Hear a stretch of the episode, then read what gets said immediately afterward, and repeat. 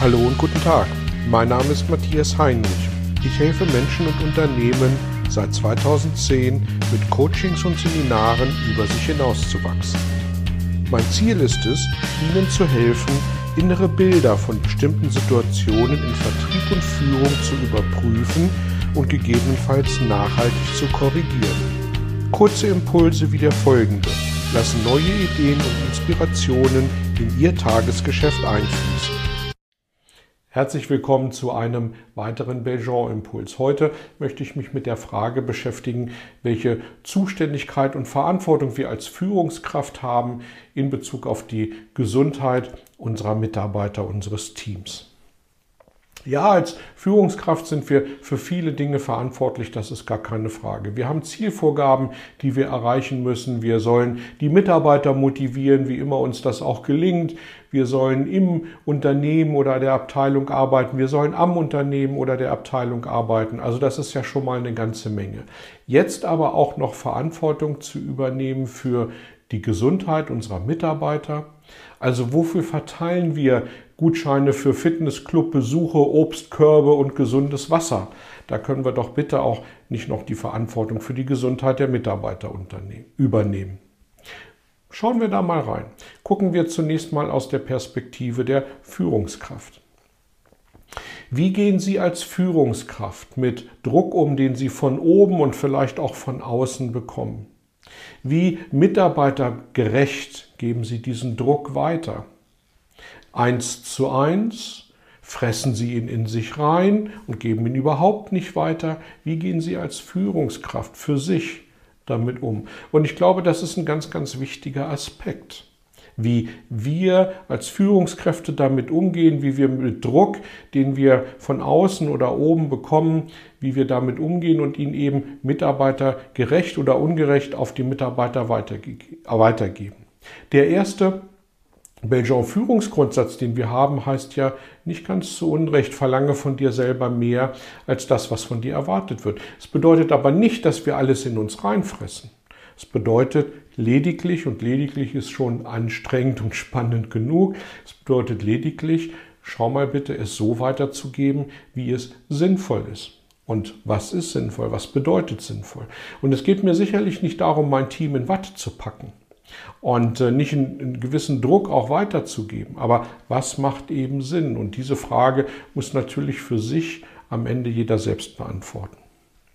Und dann schauen wir auf die Mitarbeitersicht. Und was ist aus Sicht der Mitarbeiter wichtig?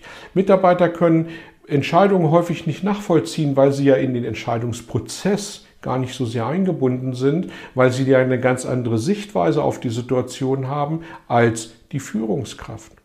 Und deswegen ist es wichtig, dass wir Entscheidungen, die getroffen werden, tatsächlich auch so treffen, dass sie für die äh, und umsetzen, dass sie für die Mitarbeiter nachvollziehbar, transparent sind und dass sie sie verstehen können. Es geht nicht darum, dass sie sie teilen, aber sie sollten sie verstehen, nachvollziehen können.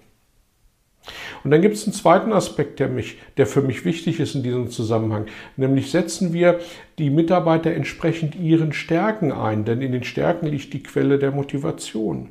Begründen wir als Führungskraft ein Nein, sodass es dieses Nein auch nachvollziehbar ist für die Mitarbeiter. Haben die Mitarbeiter die Sicherheit, dass sie jederzeit eine offene Tür bei uns finden, dass wir uns für sie interessieren? Fördern wir unsere Mitarbeiter, indem dass wir sie fordern oder überfordern wir unsere Mitarbeiter? Und das sind alles tatsächlich absichtlich geschlossene Fragen, weil wenn Sie an der einen oder anderen Stelle für sich zu einem Nein kommen, ist das in Ordnung. Aber dann mögen Sie darüber nachdenken, bei sich und im Umgang mit sich und den Mitarbeitern vielleicht etwas in Frage zu stellen, um nicht zu sagen, zu verändern. Woran erkennen wir als Führungskraft, ob wir einen guten Job machen? Viele Führungskräfte sagen mir, ich bekomme ja nie einen Lob. Wieso soll ich dann mein Team loben, meine Mitarbeiter loben? Und meine Antwort an der Stelle ist, das Lob, was du als Führungskraft bekommst, das geben dir deine Mitarbeiter. Wie geben die mir das?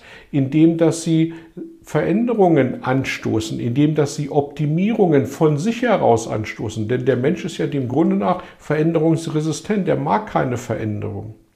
Wenn aber von sich aus ein Mitarbeiter kommt und Veränderungen, neue Ideen, Prozessverbesserungen vorschlägt, dann tut er das deswegen, weil er sich wohlfühlt.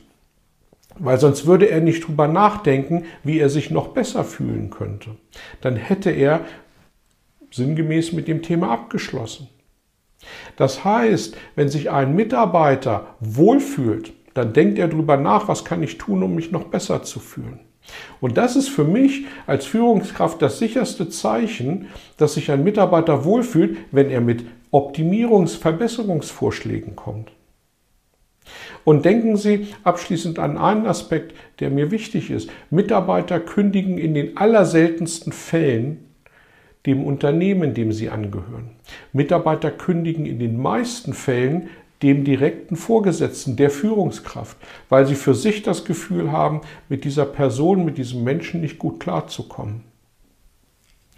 Nehmen Sie deswegen bitte nicht eine Kündigung eines Mitarbeiters als persönliches Scheitern, aber eine gewisse Verantwortung dafür, dass sich die Mitarbeiter wohlfühlen, dass die Mitarbeiter in ihren Stärken arbeiten, dass die Mitarbeiter das Gefühl haben, ständig eine offene Tür bei ihnen zu haben, nicht für fachliche Themen, sondern auch für persönliche Themen dass die Mitarbeiter das Gefühl haben, dass sie sich auf sie verlassen können in der Wirkung nach außen und oben.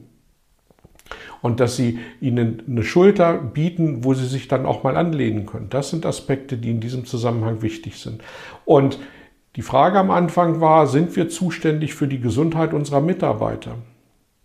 Meine Antwort ist ja.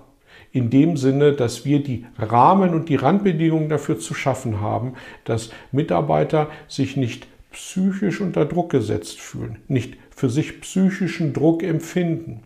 Weil diese psychische Komponente von Gesundheit endet am Ende sehr schnell in einer physischen Komponente von negativer Gesundheit oder Krankheit. Und deswegen sind wir schon als Führungskraft auch dafür verantwortlich, dass es unseren Mitarbeitern gesundheitlich gut geht.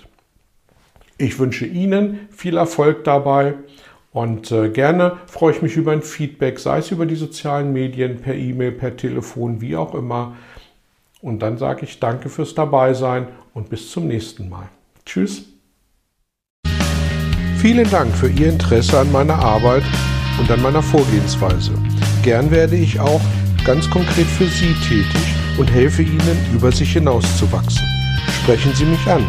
Ich freue mich auf Sie und die Zusammenarbeit im Coaching oder Seminar.